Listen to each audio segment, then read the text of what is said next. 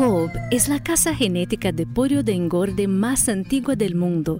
Siempre estamos aliados a la innovación y con nuestros expertos creamos este podcast para tratar temas de la cadena avícola. Está comenzando el Cobbcast, el podcast de la cadena avícola. Hola amigos, ¿cómo están? Está comenzando el Cobbcast, el podcast de la cadena avícola. Bienvenidos. Mi nombre es Diego Preciado, soy médico veterinario de la Universidad Nacional de Colombia, eh, con una especialización en gerencia estratégica de la Universidad de La Sabana. Eh, me he desempeñado durante los últimos 25 años en diferentes sectores de la cadena avícola, trabajando desde el área de reproductoras, eh, pasando por pollo de engorde, y en los últimos 13 años haciendo servicio técnico en las áreas principalmente de reproductoras, incubación y en parte en pollo de engorde. Eh, pero antes de comenzar nuestro chat eh, y nuestra charla del día de hoy, es importante recordar que si les gusta Copcast, pueden seguirnos en las principales plataformas de audio, así como en nuestro canal de YouTube. Y no se olviden de activar la campana para que sean notificados cuando se lance un nuevo episodio. En esta nueva temporada vamos a abordar varios temas y a despejar sus dudas con respecto al pollo de engorde. Y en el tema de nuestro cuarto episodio de hoy es la iluminación o el manejo de iluminación en pollo de engorde. Quien me acompañará el día de hoy es José Luis Januario. Hola José Luis, ¿cómo estás? Hola Diego, ¿cómo está amigo? Un gusto estar acá en más este episodio del Copcast. Mi nombre es José Luis, yo soy experto de pollo de carne y de su, soporte de ventilación y creo que en este episodio vamos a hablar un poquito sobre iluminación para uh, el correcto manejo con las aves, ¿está bien? Perfecto. No, José, te agradezco muchísimo. Eh, es un tema que nos atañe a todos, es un tema del que poco conocemos. En muchas ocasiones hemos escuchado la importancia de la luz en la avicultura para la optimización de la producción, pero en muy pocas ocasiones se toma o se toca este tema a profundidad. En reproductoras es indiscutible el impacto que genera un mal programa de oscurecimiento, especialmente para nuestra línea, para COP, cuando los programas de oscurecimiento no son adecuados. Esto conlleva una desuniformidad en el desarrollo sexual y a una respuesta fisiológica inadecuada eh, al momento del fotoestímulo. Entonces, hoy eh, implementaremos estos manejos, implementaremos estos conceptos y ampliaremos esta información con respecto al pollo de engorde.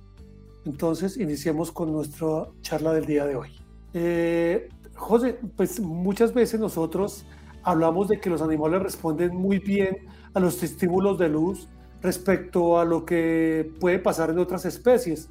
¿Por qué las aves son tan sensibles? ¿Por qué responden tan bien a los estímulos de luz? Sí, excelente, Diego.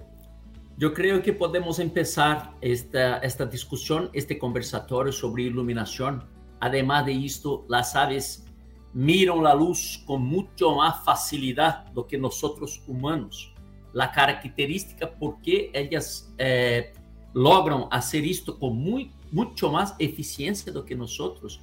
Nosotros tenemos en la, en la, en la, la parte de los ojos, en los nervios ópticos y por detrás de la retina tenemos como tres pares de cones las células cones, que son las células importantísimas para recibir la luz, el estímulo de luz.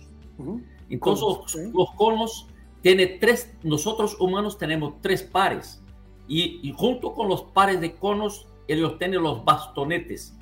Pero las aves, las aves en general, tienen cuatro pares de, de estos conos. Y estos conos reciben la luz de una manera muy, muy más sencilla que las, que las que, nosotros humanos. Entonces, mira, las aves eh, reconocen la luz en mucho más frecuencias de ondas. Todos los espectros de luz eh, disponibles, desde el, desde el azul, que son las luz eh, frías, por ejemplo, hasta las colores más vibras, más vibrantes como el amarillo, como el rojo. Las aves miran la luz mucho más un comprimento de onda mucho más extenso, mucho más largo do que nosotros humanos. Por eso es tan importante hablarnos de este asunto en este conversatorio, en este episodio de Copcast. Eh, eh, José, en, ese orden de ideas, como tú, como tú comentas, ese largo de ondas o esa longitud de ondas que el animal logra, logra detectar, podríamos decir que nosotros, cuando consideramos que, por ejemplo, un ambiente puede ser oscuro para un ave, ¿no? Sí. Eh, recuerda, recuerda como cuando visitamos recría de reproductora. Nosotros sugerimos a una un recría de reproductora, especialmente después de 8 o 10 semanas, hasta el traslado, hasta la edad de mover de, de la recría para producción. Nosotros hablamos de cosas como 1, 2, 3 lux como intensidad. Y si, nosotros humanos ingresamos a un, un pabellón con esta intensidad lumínica, al principio nos parece dark house, totalmente oscuro pero para las aves esto no es tan escuro. Esto ya hay una estimulación. Por eso es muy importante hablarnos de este asunto en este conversatorio. Las aves miran durante la noche. A luz de la luna puede ser que es una iluminación suficiente para una ave mirar el alimento como, claro que va, las aves durante la noche se van a dormir, pero se necesita comer un pollo o una recría en oscuridad.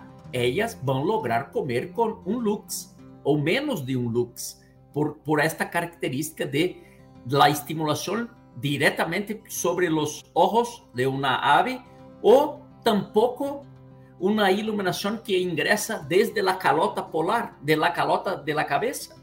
La luz ingresa dentro de las aves por dos maneras.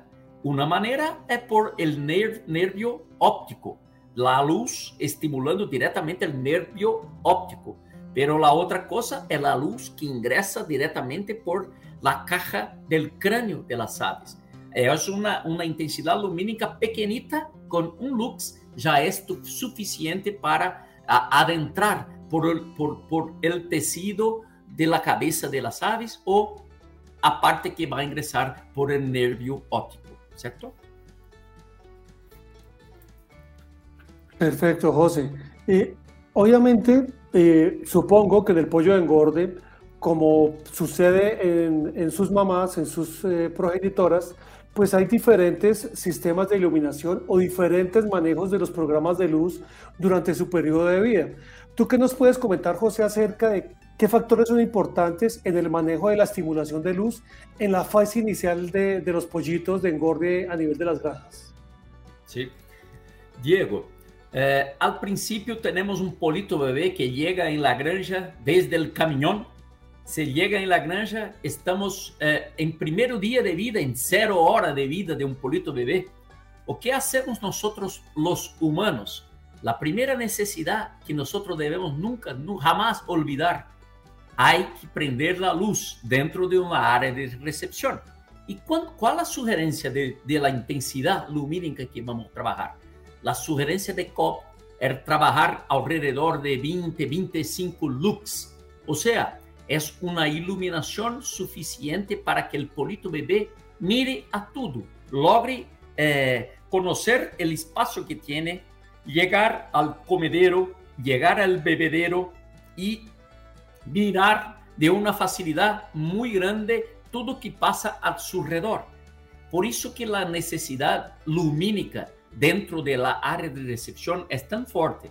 Cuanto más uniforme, Diego, mejor. Entonces estamos hablando de una diferencia entre la parte más oscura de la área de recepción y la parte más clara, o sea, abajo, muy abajo de una lámpara, de un bombillo, por ejemplo. Estamos hablando de una diferencia de no más do que 20, 25% de diferencia entre la parte más oscura y la parte más clara dentro de la área de recepción. ¿Por qué esto, Diego?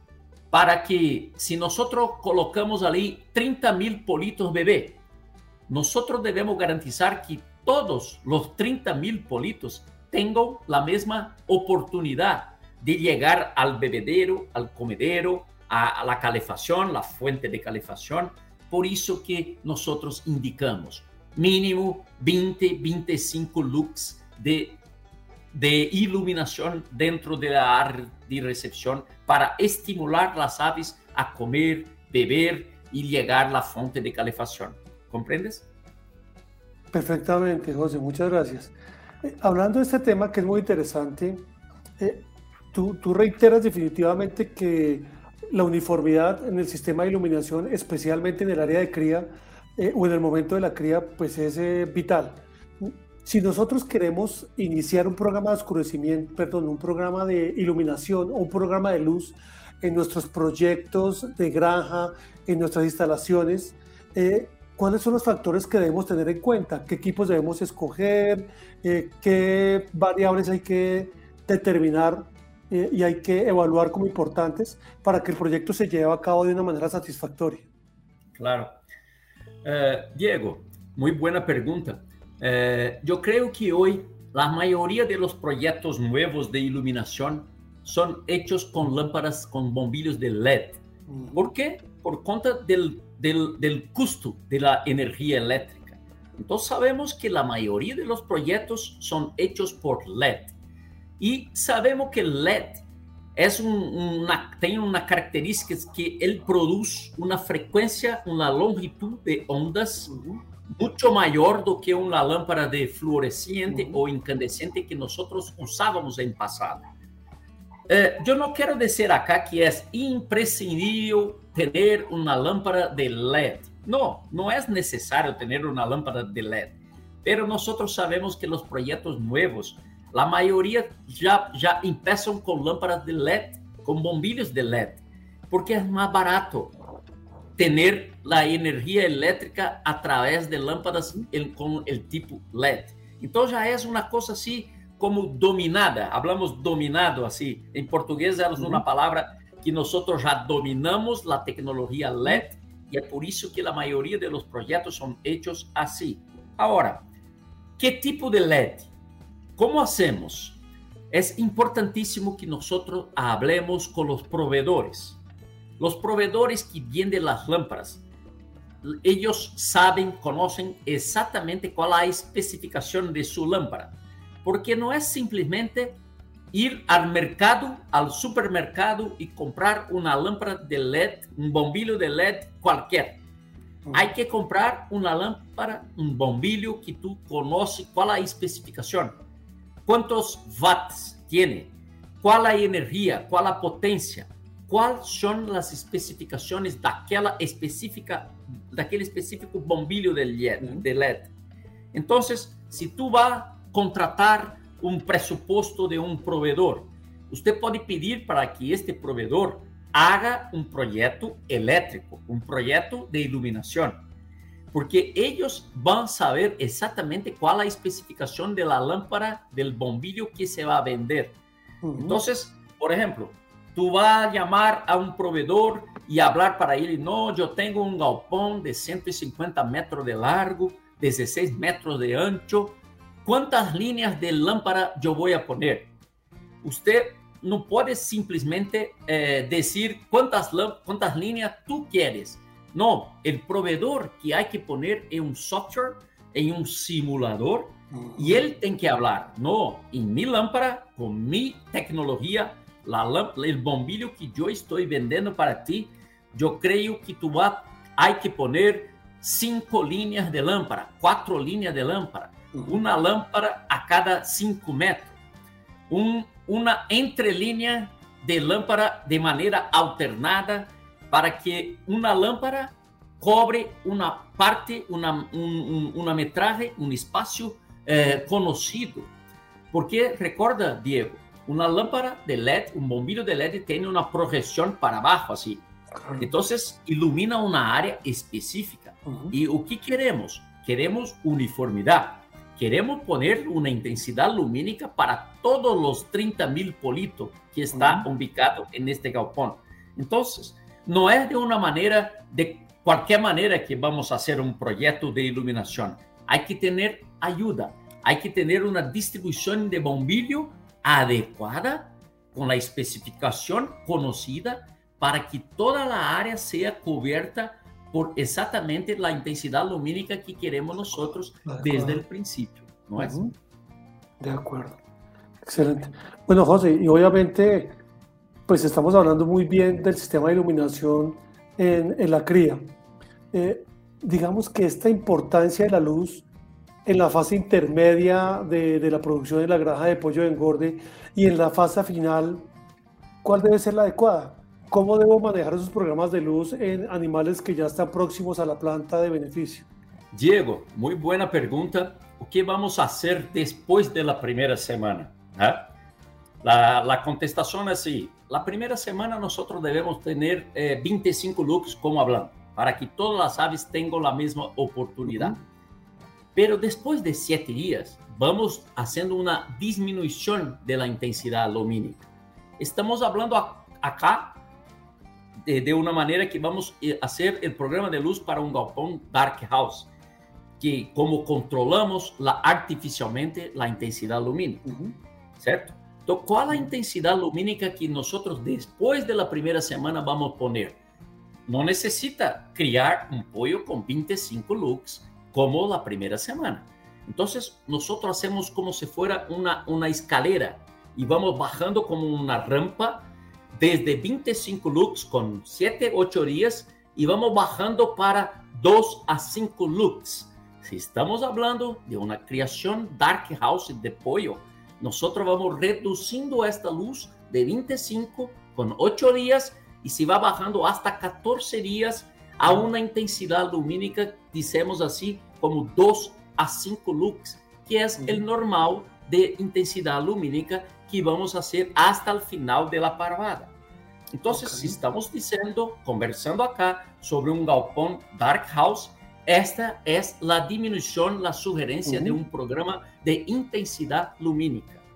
Ahora, claro, Diego, nosotros estamos hablando de la avicultura de Sudamérica. No uh -huh. son todos los galpones. Además, son, claro. la mayoría de los galpones son de ambientes claros, de cortinas, abiertas, de uh -huh. cortinas blancas, de cortinas azules o, o, amarillas. Ahí no hay como controlar la intensidad lumínica. Nosotros vamos a controlar durante la noche, pero durante el día la intensidad lumínica depende de la iluminación natural del claro. sol. Claro. Entonces, estamos hablando de un programa de luz que podemos hacer cuando gerenciamos la parte oscura, cuando gerenciamos eh, el, el, el, oscuro, ¿cierto? Después de las 6 de la tarde hasta las 6 de la mañana, ahí sí que podemos hacer alguna cosa de un programa de luz. Creo yo que tú vas a me perguntar así, ¿cuál es la sugerencia ¿no? de un programa de luz? Exactamente. Esa sería exactamente la siguiente pregunta, José. Eh, ¿Cuál sería definitivamente un programa de luz, de luz adecuado? Pues buscando varias cosas, buscando optimizar eh, la ganancia de peso, optimizando el, el consumo, pero ta, obviamente también eh, optimizando la calidad con la cual el pollito llegue a nivel de planta de beneficio, ¿no? Buscando Perfecto. pues que no llegue en alimento en, eh, en el buche, que es principalmente Perfecto. uno de los factores que impacta muchísimo la producción eh, y la calidad de, de, la canal a nivel de, a nivel de planta beneficio. Sí. Eh, Diego, como hablamos en la primera semana, nosotros queremos que el polito bebé logre a, a encontrar todo los, lo, que, lo que necesita, comedero, bebedero, calor, calefacción y todo. Entonces, ¿cuál es la sugerencia de un programa de luz para COP? El programa de luz para COVID empieza en primer día con 24 horas de luz, uh -huh. para que todo sea fácil para un polito bebé recién llegado de la planta de incubación. A partir de la segunda noche, nosotros empezamos a apagar a luz exactamente el mismo horario todos los días a partir de, este segundo, de, de esta segunda noche. Uh -huh. O sea, ¿cuál es la sugerencia? Apagamos a luz las 10 de la noche y prendemos nuevamente la luz a las 11 de la noche, a las 11 pm. ¿O qué vamos a hacer? Una hora de oscuridad, de dos días hasta 7, 8 días de vida. ¿Qué es esta hora? Esta hora es solamente para enseñar la ave que a partir de la segunda noche, todos los días esta ave va a dormir las 10 de la noche. Uh -huh. ¿Por qué las 10? Porque las 10 cuando estamos con 7, 8 días de vida y el polito bebé está cerca del peso de la guía de COP, estamos hablando alrededor de 190, 185, 200 gramas de peso. Esto se pasa con un pollo Kobe con 7 a 8 días. Se está adelantado, 7 días. Si está un poquito retrasado, con 8 días. No importa. Si estamos con 8 días y alrededor de 190, 200 gramas, empezamos el programa de luz principal para un pollo de una genética muy buena que es COP. ¿Qué, qué, qué podemos hacer? A partir del 7, 8 días de vida, vamos a colocar este polito bebé que es una, un, un niño, un niño necesita dormir. ¿Para qué? Para producir hormonas de crecimiento, el GNRH, para producir melatonina. Es un hormono del sueño para que se quede dormir tranquilo. Este momento del sueño durante la noche es, se va a producir también otra hormona antioxidante que es la serotonina. Estos tipos de hormonas ayudan a la ave a tranquilizarse, a hacer con su metabolismo sea basal, sea tranquilo. Y todas estas hormonas son producidas solamente durante el sueño, durante la, la noche. La noche dormida. Decimos dormida porque el pollo necesita dormir bien. ¿Cuánto tiempo? Hay que dormir 8 horas, Diego. Si este pollo va a ser faenado a, arriba de 40 días de vida, 37 días arriba de esto, este pollo puede dormir 8 horas durante la noche, de 8 hasta 21 días. Estas dos semanas de sueño es muy importante para que esto todo se pase. Por eso que el programa de luz de COP es de 8 días, 7 días, desde que este pollo esté en la guía, se va a dormir las 10 de la noche hasta al amanecer. O sea, hace 6 horas de la noche. Estamos hablando de 8 horas de oscuridad. Tranquilidad en 8 horas. Después de 22 días, ahí empezamos a prender la luz un poquito más temprano. O sea, de 22 días a 28 días, prendemos las 5 de la mañana. el pollo va a dormir las 7 horas, ¿cierto? A partir de 28 días, de 28 a 33, 34 días, una semana más, prendemos las 4 de la mañana, o sea, 6 horas de oscuridad durmiendo. y ahí se va hasta el final. Este es el mejor programa de luz que nosotros estamos viendo mirando a las aves acá. ¿Está bien? ¿Está Diego? Excelente, José. Muchísimas gracias. De verdad que muy interesantes las, las, las respuestas, temas que eh, hace necesario eh, implementar unos manejos especiales al nivel de granja para optimizar el resultado de nuestra línea. José, y para terminar quisiera hacerte otra pregunta, es decir, ya en resumen, ¿cuáles tú considera, cuál, qué, ¿cuáles consideras tú que son las ventajas y las desventajas del manejo de pollo de, de, de engorde en oscuro? Sí. Eh, Diego, muy buena pregunta, sí, porque nosotros siempre estamos eh, haciendo conversatorios. ¿Cómo vamos a hacer los proyectos nuevos de pollo? La mayoría de los proyectos nuevos son hechos con dark house, o sea, los pollos se quedan viviendo en una oscuridad total. Solamente miran la luz por una manera artificial. ¿O qué pasa con esto? Normalmente estos galpones son de ambiente controlado porque tiene una, una, mejor manera de proveer la, la, calidad de aire suficiente buena para este pollo vivir los 40, 45 días únicos de su vida. Entonces, la mayoría de los galpones son hechos de ambiente controlado. Y los mejores galpones de ambiente controlado son hechos en oscuro. Por, una simple razón. Dos razones. La primera es porque cuando apagamos la luz, cuando está todo oscuro, nosotros miramos los equívocos constructivos que tiene. ¿Por qué? Porque nosotros queremos un galpón dark house, un galpón bien hecho, en bienestar. Es un galpón de ambiente completamente controlado. Esta es la primera razón por qué empezaron a aparecer los galpones de ambiente controlado oscuros.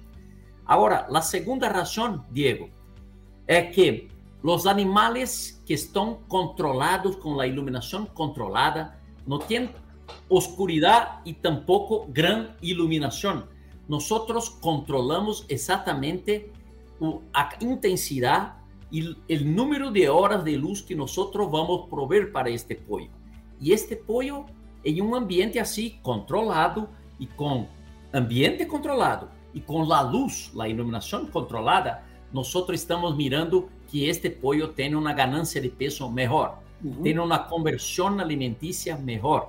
O sea, los resultados económicos, los resultados técnicos son mejores. Hay que ser mejor. ¿Por qué? Las dos respuestas. Este galpón es un ambiente controlado. Y la segunda, nosotros controlamos la correcta estimulación de luz para este pollo que vive tan poco, porque vive solamente 40 días. Y es una fase muy importante que nosotros podemos controlar. Ahora, Diego, a menos que el concepto de bienestar animal se cambie totalmente como está cambiando en la Europa. La mayoría de los galpones en la Europa, por cuenta de los clientes, de, los inputs del bienestar, la mayoría de los galpones en Europa no saben más dark house. Ellos tienen ventanas de cortina o ventanas de vidrio que la luz natural ingresa dentro del galpón durante el día. Entonces, yo no sé si esto va a ser una tendencia para que las aviculturas de Sudamérica y la avicultura de los Estados Unidos y Canadá, que es igual. Nosotros de Brasil, de, el de Sudamérica, todos los países de Sudamérica, seguimos las tecnologías de los Estados Unidos. Y hasta hoy, los galpones de nosotros pueden, por bienestar animal, ser totalmente oscuros, porque nosotros sabemos que la oscuridad, nosotros controlamos todos los aspectos como conversamos acá en este podcast, ¿cierto? De acuerdo. No, José, muchísimas gracias. De verdad que es un tema extremadamente interesante, un tema que apenas estamos comenzando a explorar a nivel de Sudamérica, especialmente eh, pues en aquellas compañías donde la sistematización pues apenas se está implementando.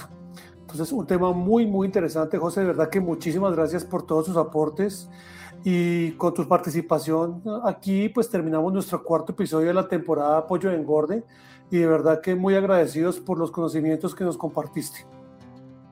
Gracias, Diego. Un gusto hablarte acá desde, desde Brasil, hablando con, con usted ahí que está en Bogotá. Un gusto estar acá, amigo, con usted, hablando sobre este tema muy importante de iluminación de pollo. Gracias a ah. todos. No, a ti de nuevo, José, y muchas gracias por haber aceptado la invitación. Y por supuesto, me gustaría, me gustaría agradecer a todos los que han estado siguiendo el Copcast, que un lugar para que compartamos nuestras experiencias y respondamos todas sus inquietudes de, la cadena avícola. Y si tienen alguna pregunta, alguna duda, por favor envíennosla a través de nuestras redes sociales, que con toda seguridad la, la responderemos. Eh, y para el próximo episodio de esta temporada estarán aquí eh, José Luis eh, también como moderador y Eder Barbón, charlando sobre los puntos importantes en el manejo previo al beneficio. Y no olviden escuchar las temporadas de reproductoras y planta de incubación. Agradecemos a todos ustedes, nuestros oyentes, y nos vemos en un próximo episodio. Chao, chao. Está comenzando el momento de bienestar animal para los gestores de la cena avícola Chequeo de actividades. Siempre que entres en un galpón, debes observar las siguientes actividades. Aves alimentándose, aves jugando, aves bebiendo agua, aves charlando, aves descansando. Las aves nunca deben estar aglomeradas. Las aves con el adecuado periodo de oscuro descanso tienen el comportamiento más tranquilo y menos tendencia a la aglomeración, a rasguño y a lesiones. Escuchaste Cobcast, el podcast de la cadena avícola.